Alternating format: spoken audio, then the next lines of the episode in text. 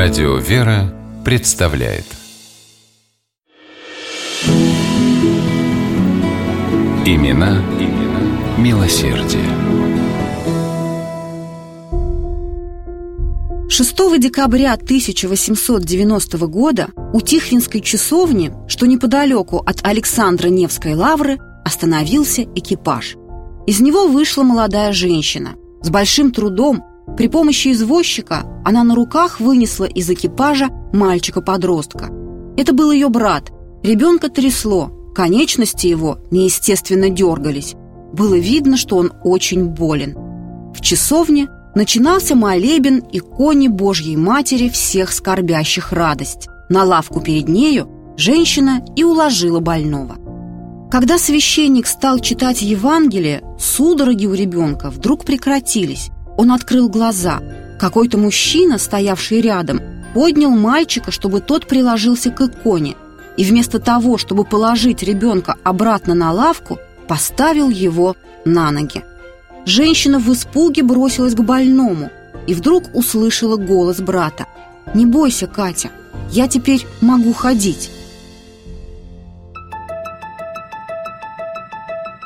На следующий день о чуде знал уже весь город. Петербургский листок писал о чудесном исцелении Николая Грачева, отрока, страдавшего неизлечимым нервным недугом. Действительно, после того памятного молебна Коля совершенно выздоровел, мог ходить, разумно говорить, припадков больше не было. В благодарность Господу за исцеление Николай принял монашеский постриг в петербургской Троице-Сергиевой пустыне, а сестра его, Екатерина Константиновна Грачева, решила посвятить себя заботе о таких же, каким прежде был и ее брат Коля, больных детях.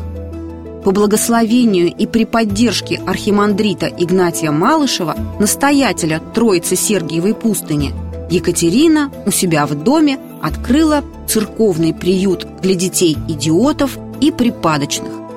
Первые же месяцы работы приюта показали, что в воспитанниках недостатка не будет. Постепенно Екатерина сделала к дому основательную пристройку. Так приют смог вместить гораздо большее количество детей – к Екатерине Константиновне приводили страдающих нервными тиками, имеющими умственные отклонения, задержку в развитии. Она всех встречала как родных, ухаживала за несчастными. Некоторых из них приходилось буквально кормить с ложечки. Но все же Грачеву не отпускала мысль. Это не все, что можно сделать для детей. Екатерина Константиновна мечтала открыть для воспитанников своего приюта школу. Доктора пытались охладить ее пыл, уверяя, что обучение умственно отсталых невозможно. Но Екатерина, в жизни которой уже произошло одно чудо, знала, невозможное людям, возможно Богу. И поступила так, как подсказывало ей сердце.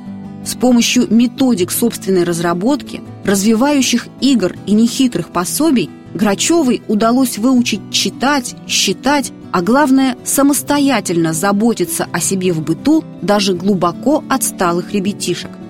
В мае 1889 года Екатерина Константиновна организовала перед чиновниками и врачами показательный экзамен, на котором ее воспитанники продемонстрировали достигнутые результаты. А уже в августе приют во имя Царицы Небесной – был официально признан школой. Жители приюта стали получать еще и образование. Монахиня Амвросия Аберучева, в прошлом известный врач, посетила школу Екатерины Константиновны и в своих мемуарах оставила яркое свидетельство той самоотверженности и любви, с которой здесь относились к больным детям. Сюда принимают и коллег, и совершенных идиотов – их учат даже отличать правую руку от левой. Но главное – духовная сторона.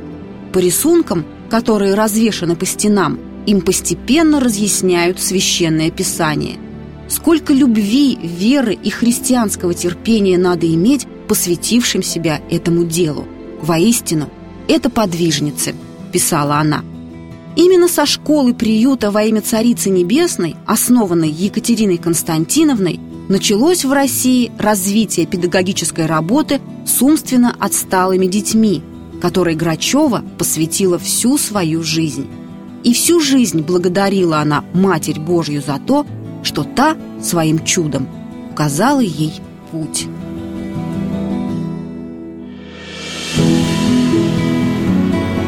Имена, имена милосердие.